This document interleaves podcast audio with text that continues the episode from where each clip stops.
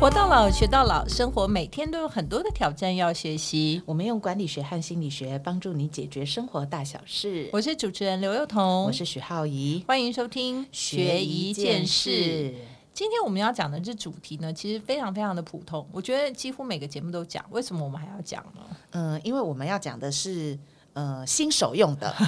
这样可以吗？我觉得我们要讲的是一种心态啦。对啊，因为其实对这个议题而言，最重要的是心态。心态。好，我们今天要跟大家分享的叫学投资。其实我们两个并不是投资专业啦，不是。所以呢，其实用我们的角度来跟大家分享投资，绝对不是要报名牌啊，或者是好像看什么很好啊，然后教他一个什么操作心法之类的。嗯。其实我觉得比较是从我们个人的观点，觉得说，如果我们两个混的还可以的话，嗯。哦，我觉得呃，怎么样去理财还是蛮重要的，所以我我只是在想说，我们做这期节目。嗯，如果大家是想说要报名牌的话，现在就可以关掉，可能可以去转一下财经台。对对对，我相信应该我们也有很多好朋友做的比我们好太多太多了。对，嗯，但是我觉得，因为我也是从很年轻的时候开始存小一点点钱，而且因为我孩子养很多，所以大部分其实在很长一段时间里面叫做入不敷出，就是每个月挣多少大概都被小孩吃光了，然后养他们这样，所以其实非常非常的困难。那我。觉得呃，我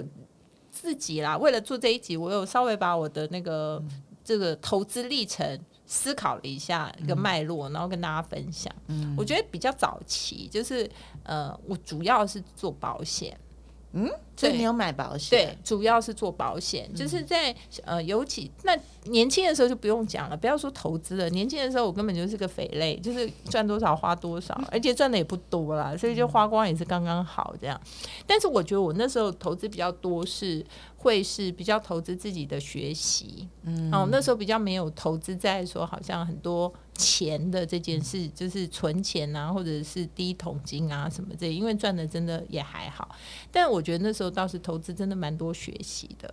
那后来其实结了婚以后，我觉得我比较长的一段时间，从自己比较稍微有一点余裕到。结了婚的前，小孩还小的时候，其实那很大段时间，其实我除了买保险是没有其他的投资的。哇！原因是第一个就是没有什么余裕的多的钱嘛。然后第二个事情是，呃，就是因为没有多的钱，所以就会觉得说，万一发生什么事情的话，那。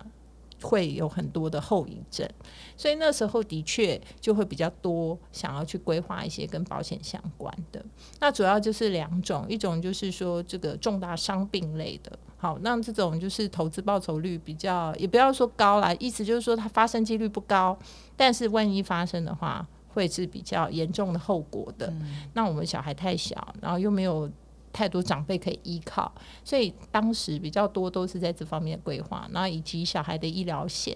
然后倒是也那时候比较流行一些像什么投资型的保单啊，这那当时的投资型保单呢，有一个蛮有趣的地方，就是可以连接一些就是所谓的定期保险，因为我的观念是这样。我很少买那个长期的终身寿险，因为我觉得这件事情就是两个情况，一个情况就是说你真的都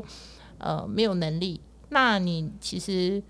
到老的时候，你或许就不见得真的能够去思考那么远的未来。但是你如果说像买一个寿险，其实寿险的金额是非常昂贵的，所以那时候我去买一些定期险的部分，就是尤其是重大伤病啊，还有甚至是那些比较它它保的连接的那种商品，就是一些比较特别的一些一种疾病类的。然后不管是我我的先生都是做这种规划，原因就是为了小孩不要在万一发生什么的时候，那家里会无一。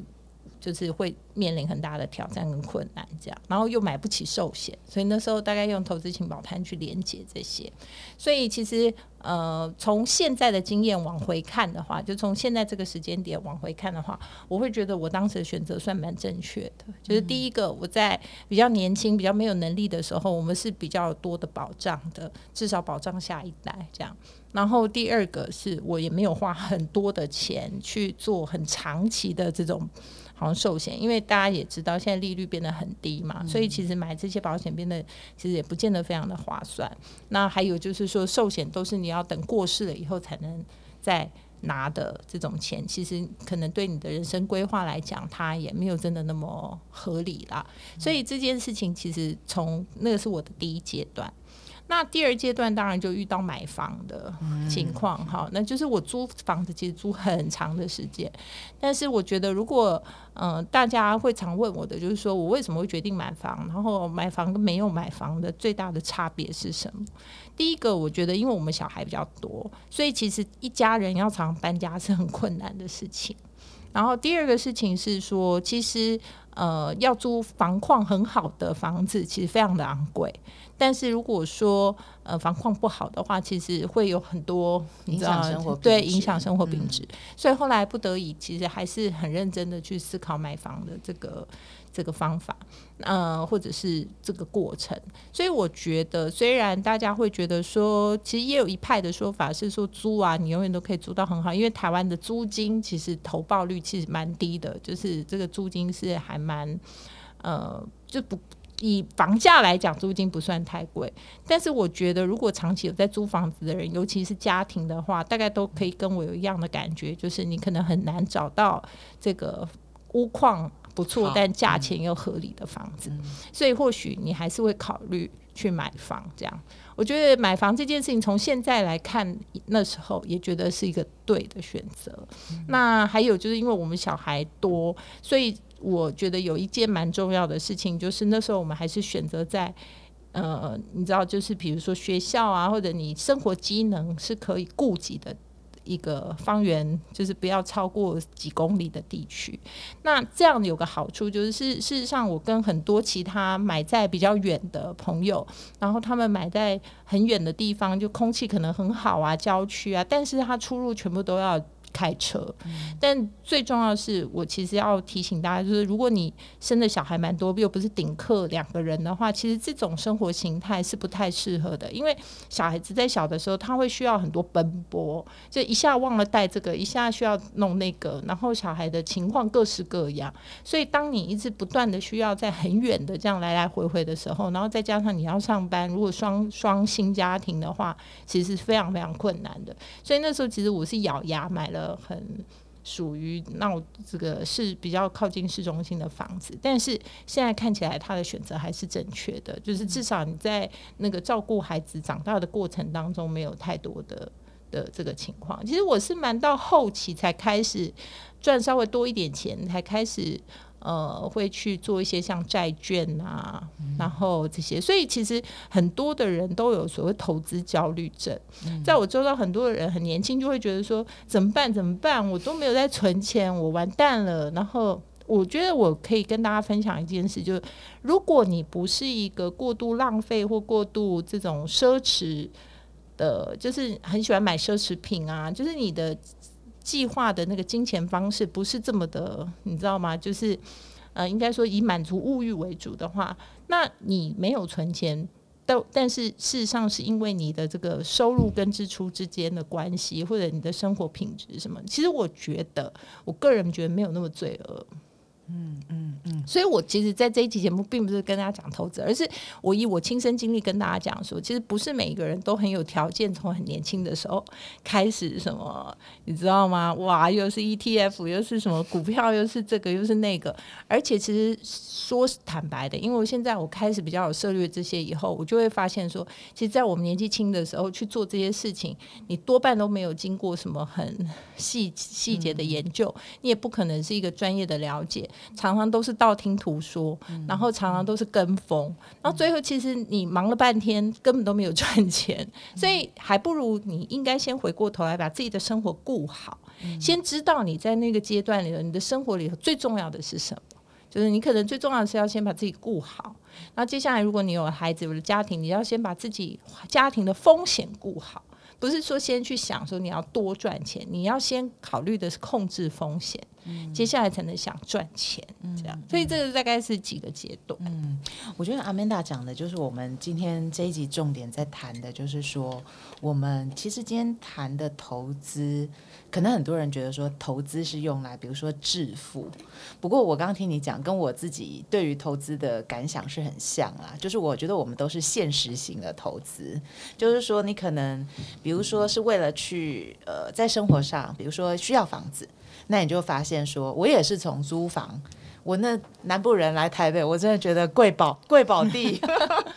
加贵，真的很贵啊。然后就是呃，你知道吗？因为我们南部的房租就是三千块，然后那个就房间其实就很大。对，那我那时候毕业就结婚嘛，所以我们两个人就是要开始租房子。那我真没有办法想象，就是。台北一万块，台北市区一万块。我那时候还在念那个，在台大附近念书的时候，在国北那那附近要租房子，我的妈呀！就是你一万块里面，你找不到两个人可以住的房子，哎，所以我觉得所有的东西，有的有些人其实会想投资，我觉得大部分的人是跟我们一样，就是你想要去改善你的生活，可是他可能是。呃，你会开始去想一些方法，然后怎么样可以？因为大家都在讲说，买一个房子你可能就要被绑二十年，或者对，所以其实我觉得真的务实来看，就是说我非常赞成刚浩宇讲的，就是人家讲投资后面是两个字是什么？嗯，我觉得我们大部分。我想要跟大家分享的就是，我不是拿来致富的，我是拿来生活的。是拿来，就是说你到底投资什么？所以有可能你在生活的时候，你在初期，你刚出社会的时候，你投资的是投资自己。对，对你投资的是自己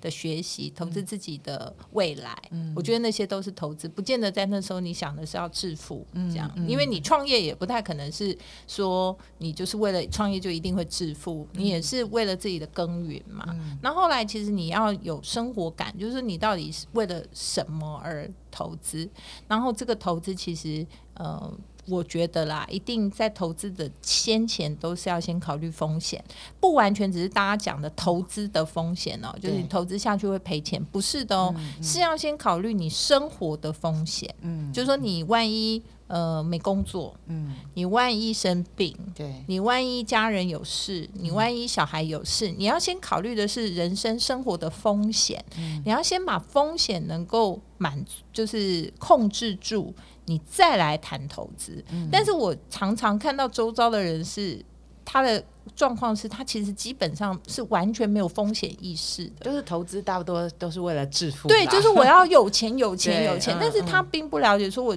或者说没有意识到，说我为什么要有钱？对，我我可以过更好的日子，没错。那你的更好的日子指的是什么？嗯，哦，就是说，其实大家会想嘛，那个数字只是一种数。就是投资的一个数字，你一定要有个目标。就是你的目标是说，我今天是因为要有一个住房，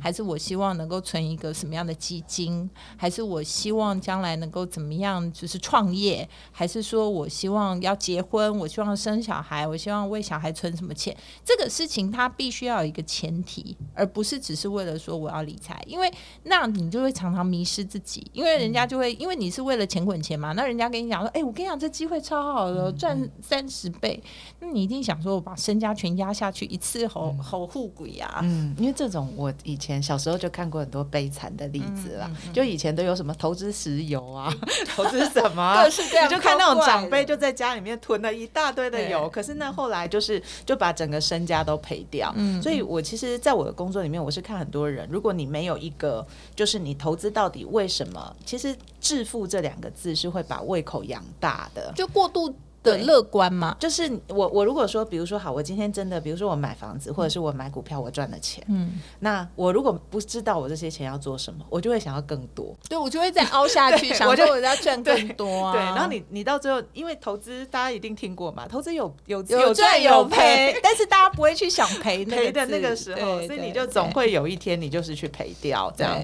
嗯，所以呃，我我我其实觉得呃，我们今天所谈的投资比较在谈的是一种。心态的部分，嗯，还有就是你人生规划，就是你一定要在什么阶段做什么事情，对，其实要互相搭配。但当然，我并不是要打脸什么老师，大家说什么三千块、五千块，其实你如果能够存，当然很好啊，也养成一种叫做理财的叫做规律吗？还是一种叫做秩序，或者是为自己。就是存下一些呃第一桶金或钱这样。所以我刚刚也跟大家讲说，因为那时候我觉得我需要有两种行为，一种就是说呃在风险上面希望能够连接一些定期保险，然后我又觉得说带有投资功能，所以当时我其实真的是做了一些投资型保单这样。嗯，那现在看起来也非常的呃好的。原因是说，因为经过十几年的这种股票，因为是连接一些股票标的，哎、增值，那好像就是说，哎、我几乎付的保险费，就是好像也没什么呃。没什么涨，没什么跌，但是至少我这十几年我等于没有缴保险费啊。你就存了一大笔钱对对对。而且我事实上在这十几年里面，我都有被控制了一些，就是 cover 一些风险，就等于说哦万一发生什么事情，其实它是可以有一些这个补偿，或者是说有一些救急的这些金的金钱。所以我觉得从现在。应该说，我都是实证主义啦，就是从现在实证的结果来跟大家分享说，你其实，在选择这些产品或商品的时候，不是以投报率，嗯，或者是说你要赚多少钱为你唯一的考量，你必须要了解你的生命历程到什么样的时候，对你在那个生命历程的阶段里头，你最需要的是什么，而不是盲目的只是说我要很多钱。嗯所以我们刚刚先说，就是投资有一个目标，然后你就会想要朝着这个目标去做嘛。那我其实也很赞成，就是投资通常第一个阶段都是投资自己，因为我相信大家一定在投资学里面都听过什么闲钱投资、专注本业，对不对？你本业都没有，本业都没有我我们真的，我那个时候其实因为上台北租房子太贵，所以后来确实我们就去买。那时候我看房子的时候是 SARS 刚结束，所以那时候哦，那你赚多了呀。其实是，但是我们都买那种就是很其实也都是自助啦，对，所以也没有自助什么其实就就我们就一直换嘛。嗯可是那个时候因为买了房子，倒是我学到一件事情，就是说哦，你有目标的时候，你就会开始更努力去赚钱。嗯有些人的投资是你一投了以后，你就会卡在那，嗯，你就不想做别的事，你就一直在那边看盘。哦，对，就是等于说你每天的生活就对变你就你就成好觉得你像关注想要以在这个对维这好赚生，对，嗯可是我们那个时候是因为买了房子，它其实是一个投资。然后我们我那时候工作真的很辛苦哎、我记得我跟我老公两个人加起来一到日早到晚，我那时候还在补习班兼课，一天要讲九个小时，然后就一直一直就是把、嗯就是我们就一直想说，那每个月要去还贷款的那些钱。嗯，所以我觉得投资自己那个时候没有斜杠的概念，嗯那我对我们而言就是一直让有更多的钱进来，对，你才有办法去做更多其他的事。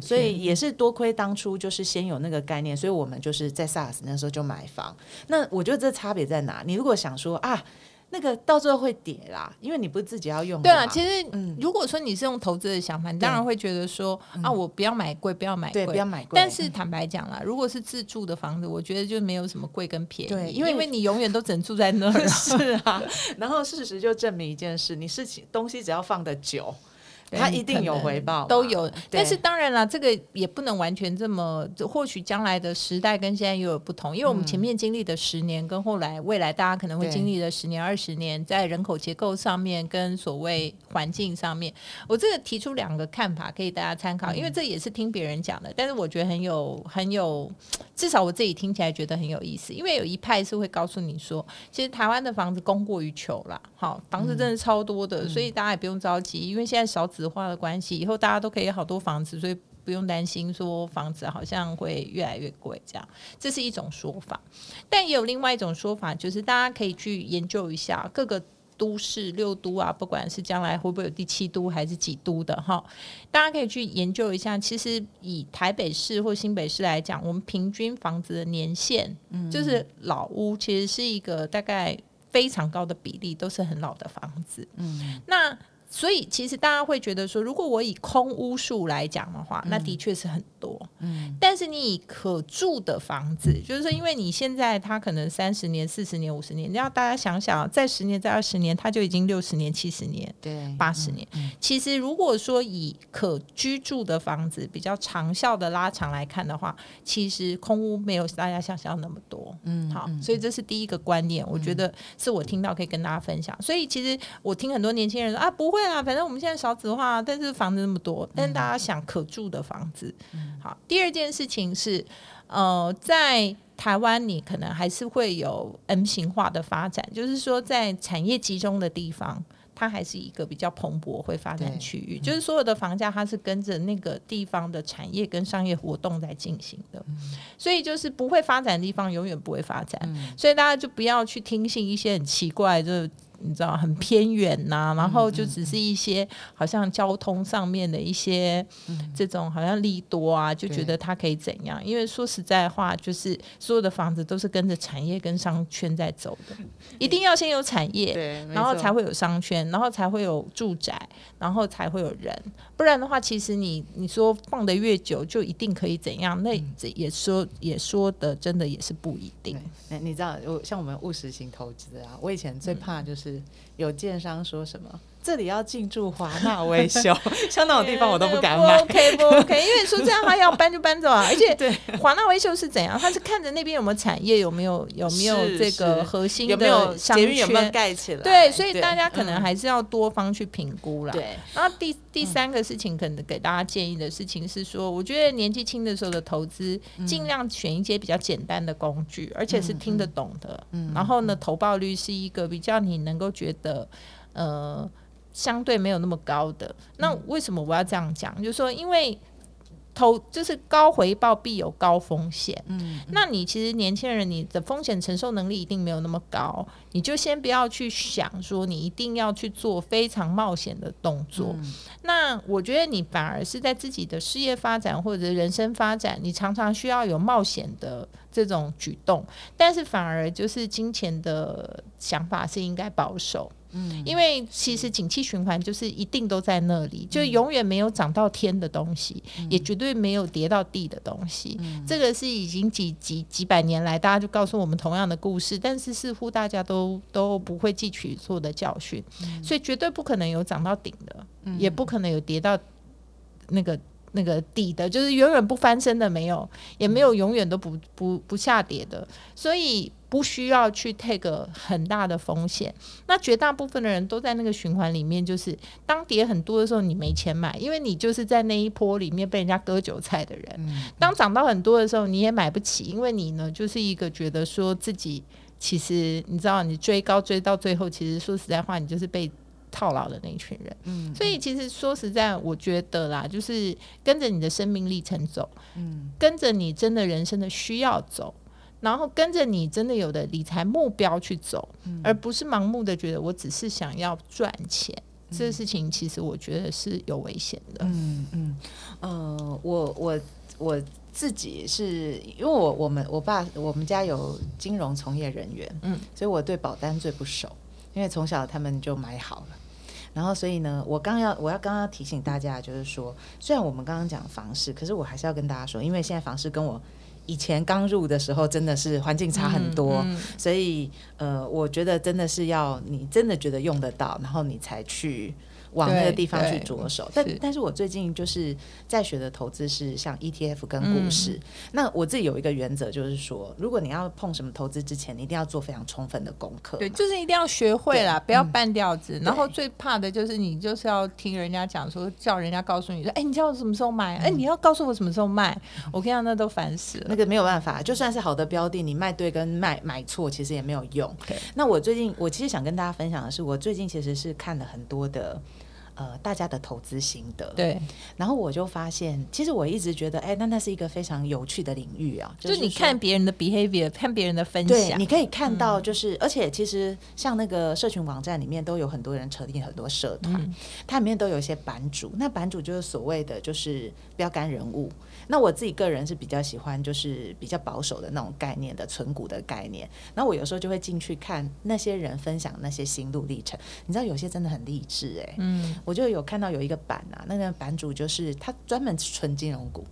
那那个务实到什么？就是他认知到他是一个二十二 k 薪水非常少的人，而且他是有孩子的状况，他的薪水还是非常少哦。然后他很明显感觉到，就是小孩出生以后，他的生他的他的薪资已经没有办法负担起他的生活，嗯所以他就开始就是他们就跟我们一样，就那时候就开始一直工作啊，省吃俭用，然后就把钱存下来，然后就真的是去存三千五千。可是我觉得我发现他们这些人他会做的方式就是说，他是为了让自己不要把那个钱花掉。对他就是对强迫自己储对，蓄，他就强迫自己储蓄。可是因为你存钱在那边，你就是会想花掉，因为你有看到多出来的数字，对对对以及你会觉得那个东西它其实长长大的呃速度其实不快。嗯，可是股票这种东西或者是基金这种东西，它是。你可以期望他长大的，所以我看到很多人他一开始会选，比如说一些比较保守的基金或股市入手，其实是因为我先评估过，而且我知道它是在一个合理的范围，所以像这些人，我看到他们买都是很便宜的对，所以你看他们就是不要承担太大的风险嘛，不要承担太大风险。然后他也有特定的目标嘛，嗯。然后跟着他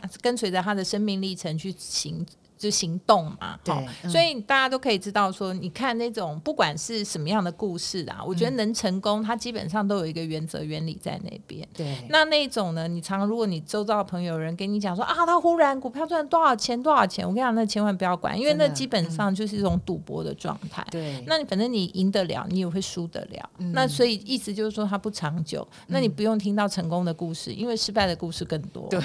所以我我觉得大家如果对什么标的有兴趣的话，其实你可以先加入这些社群。对对，多去看人家很多同好，。你知道我很喜欢看他们，就是说，比如说，哎，发鼓励了，嗯，每个人都会贴出来，而且还会算，对不对，对？然后就会，然后然后就有大家就会分享说，这个是我存了多少年的，然后你你有时候看你会觉得很感动。那像我刚刚说的那一位版主啊，他就说他就是呃就这样存这样存，他就脱离了那个二十二 k 的。就是工作的生活，嗯现在可以 cover。我相信他的生活欲望是没有很高的，嗯就靠那个股息。所以他那个每次在那边讲的时候，哎，我都觉得说，其实如果你要投资，你要先有知识嘛。那有知识，其实最好的方法就是找对的群体，嗯然后跟可以跟你一起努力的人。可是我有同时间看到另外一种人，就是那种被断头断的很惨的。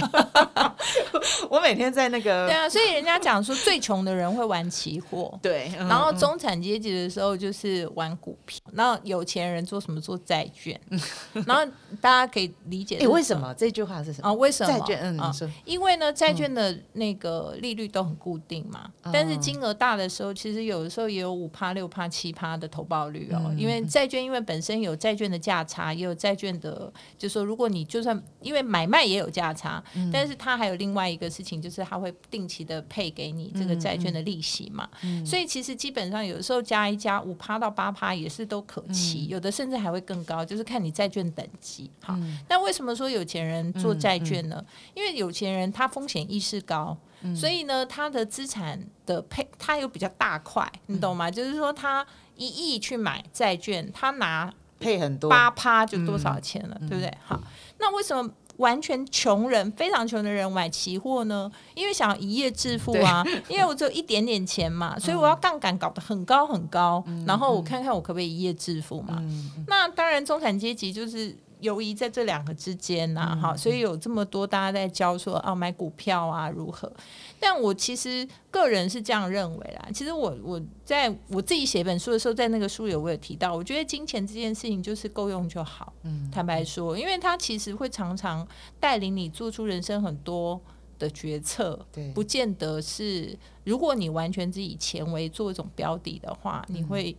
会有一些辛苦，甚至有时候会走错方向，这样。所以我就举一个例子跟大家讲，呃，这个还蛮有趣。就是当时我们不是曾经我老板要去选总统，那时候因为大家就会很关心说啊，他选总统是不是当时我选总统是不是为了要拉抬股价啊，还是怎样这样？那很有人就会来提醒我说啊，你手上有没有很多什么集团的那个股票啊，还是你们自己公司的股票什么？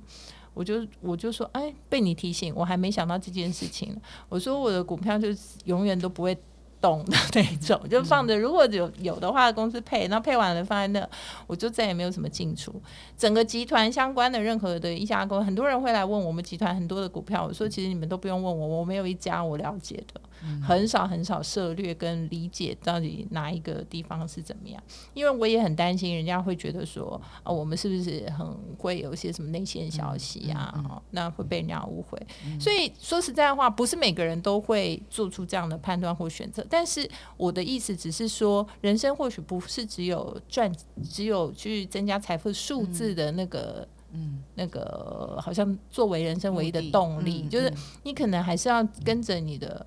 呃生命历程，我觉得非常重要。就是水到渠成的事情，都比你就是你知道，就是有时候汲汲营营的那种结果，嗯，有时候基金也不一定会给你一个很很愉快的结果。那有时候水到渠成，跟着生命历程，你该存钱就存钱，该。该该先做风险控管就做风险控管，该买房该买房。那你如果不是一个就这辈子没有要生小孩，就是一个自由自在灵魂，你也不一定一定要买房。这个事情就随着每个人的生命历程去做安排，没有对与错。但最重要就是说，你钱是用来生活，而不是用来绑架你的。嗯，刚才面大讲，刚好真的就是大家股市里面常说的，就是先前投资专注本业。可是你刚刚讲，我得到一个，我觉得我学到一个很。棒的结论啊，就是说我们可能当不了有钱人嘛，哦，可是我们可以学学有钱人的思维。嗯，你看有钱人也不是买期货，对，有钱人绝对不会，是要他们非常有风险风险意识，反而是这样子，可能五趴八趴这样子稳稳的，稳稳的，他也可以进来，有很多钱的。对，其实有的时候人生只要你财富不缩水哦，然后他可以呃在无形当中长大，当你有一天需要的时候，他可以取出来，然后解决你生。活的难关，或是让你人生过得更好，我觉得这可能比较适合平凡人的。对，就有点余裕就好了。是，好，嗯嗯，好，今天希望我们这一集叫做什么？非投非学投资之学投资。